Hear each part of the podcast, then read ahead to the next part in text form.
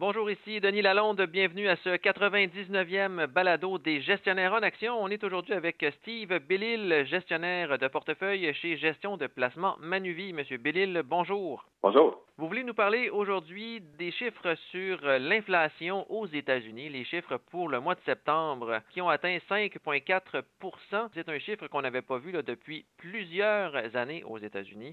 Et vous voulez nous parler maintenant de secteurs de la bourse qui sont, si on peut pas dire immunisés, qui sont peut-être mieux protégés contre l'inflation, en commençant par l'industrie du logiciel. Qu'est-ce que vous voyez de ce côté-là?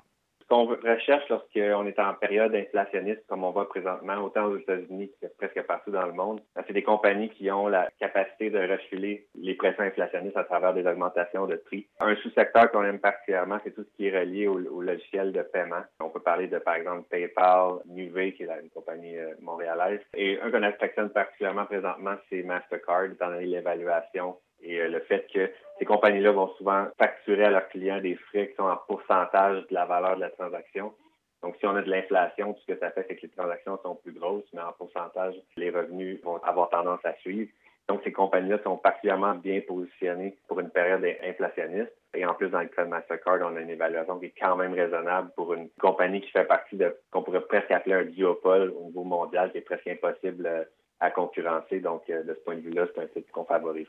Et vous voulez nous parler aussi du secteur bancaire, parce qu'évidemment, dans un environnement inflationniste, ça peut vouloir dire une hausse des taux d'intérêt, ce qui est habituellement profitable aux institutions financières. Oui, effectivement. Euh, on pourrait aussi penser qu'en euh, période d'inflation, mais les valeurs des transactions qu'on va avoir sur notre carte de crédit vont être plus élevées, nos hypothèques vont être plus élevées, donc ça bénéficie en termes de volume, mais aussi, comme tu as mentionné, l'inflation pousse les taux d'intérêt à la hausse et lorsque les taux d'intérêt sont plus élevés, les banques font des meilleures marges de rentabilité. Si les pressions inflationnistes se poursuivent, on pourrait penser que les banques pourraient en bénéficier. Et du côté des banques canadiennes, est-ce qu'il y a des titres favoris qui sont mieux positionnés selon vous pour faire face à l'inflation? La banque TD euh, est probablement la mieux positionnée. C'est la banque qui est la plus sensible au taux d'intérêt, dont les profits vont davantage bénéficier d'une hausse de taux d'intérêt. Euh, et en plus, ils ont des opérations de carte de crédit qui sont plus imposantes que les autres banques canadiennes. Euh, et ça aussi pourrait euh, bénéficier indirectement. Vous voulez nous parler aussi d'un secteur peut-être qu'on n'associerait pas de premier abord à l'inflation, mais c'est celui des chemins de fer. C'est vraiment très difficile de les concurrencer parce qu'ils ont des infrastructures fixes qui sont presque impossibles à répliquer. Donc, ils ont beaucoup de possibilités d'augmenter leur prix. Souvent, historiquement, ils ont augmenté leur prix de 0,5 à 1 de plus que l'indice des prix à la consommation. Et en plus de ça, ils ont dans leur contrat avec leurs clients la capacité de refiler la facture des coûts de carburant lorsqu'ils sont en hausse. Donc, si le prix du pétrole augmente comme on le voit présentement et que leur coût augmente en carburant, ils sont en mesure de refiler la facture finalement à leurs clients. Et on sait que la hausse du prix du pétrole et du gaz naturel est présentement une source d'inflation importante à court terme. Donc, ces compagnies-là sont relativement bien positionnées dans ce contexte-là. Et donc, euh, un des sites qu'on préfère dans le secteur, c'est euh, le Canadien Pacifique, dont l'évaluation est attrayante, surtout lorsqu'on inclut maintenant l'acquisition de Kansas City Southern. On trouve que c'est un site qui est intéressant ici.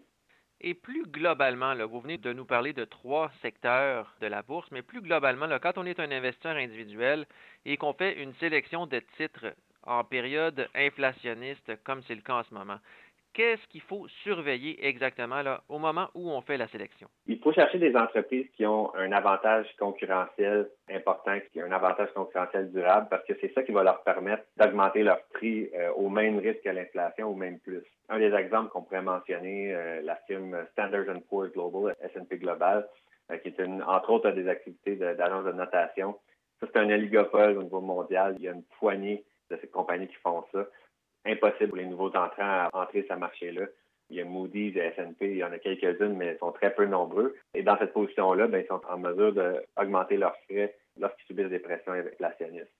Euh, on peut passer aussi euh, aux places boursières, comme au Canada, on a le TMX Group, qui gère, entre autres, euh, Bourse de Toronto, Bourse de Montréal, London Stock Exchange Group aussi, qui est dans cette catégorie-là. Des places boursières comme ça, sont c'est presque impossible pour un nouvel entrant de s'établir, venir les concurrencer. Donc, ils ont la possibilité d'augmenter les prix au moins en ligne avec l'inflation. Donc, lorsqu'on a un modèle d'affaires qui est résilient, comme ça, qui a des avantages concurrentiels, on est beaucoup mieux protégé que lorsqu'on a une, entreprise qui euh, est dans un secteur où il y a plus de concurrence. Quels sont les secteurs à éviter dans une période de forte inflation? Sans oublier qu'en ce moment aussi, il y a beaucoup de goulots d'étranglement au niveau des chaînes d'approvisionnement. Qu'est-ce que vous recommandez comme secteur peut-être à éviter en ce moment sur les marchés boursiers? Bien, il faut se questionner, euh, est-ce qu'on a des compagnies qui vont subir justement une hausse des coûts de l'énergie? Et ne seront pas capables de refiler la facture à, à travers des hausses de prix à leurs clients. Mais aussi, euh, une des grosses sources d'inflation présentement, c'est le transport, euh, surtout le transport par conteneur, étant donné les goulots d'étranglement qu'il y a eu dans les ports, etc. Si on est des compagnies qui sont très dépendantes de l'importation à partir de la Chine, ils vont être très vulnérables. On a vu récemment l'entreprise américaine Dollar Tree, une espèce de dollarama américain qui euh, fait un avertissement de profit qui était causé par ça. Le titre a baissé de, je pense, environ 10 en une journée. On voit que ça peut avoir des impacts très importants sur certaines compagnies, surtout dans le secteur de la consommation discrétionnaire, où on importe beaucoup de choses euh, d'ailleurs dans le monde. Donc, ces compagnies sont plus vulnérables. Merci beaucoup, M. Bellil. Ça me fait plaisir.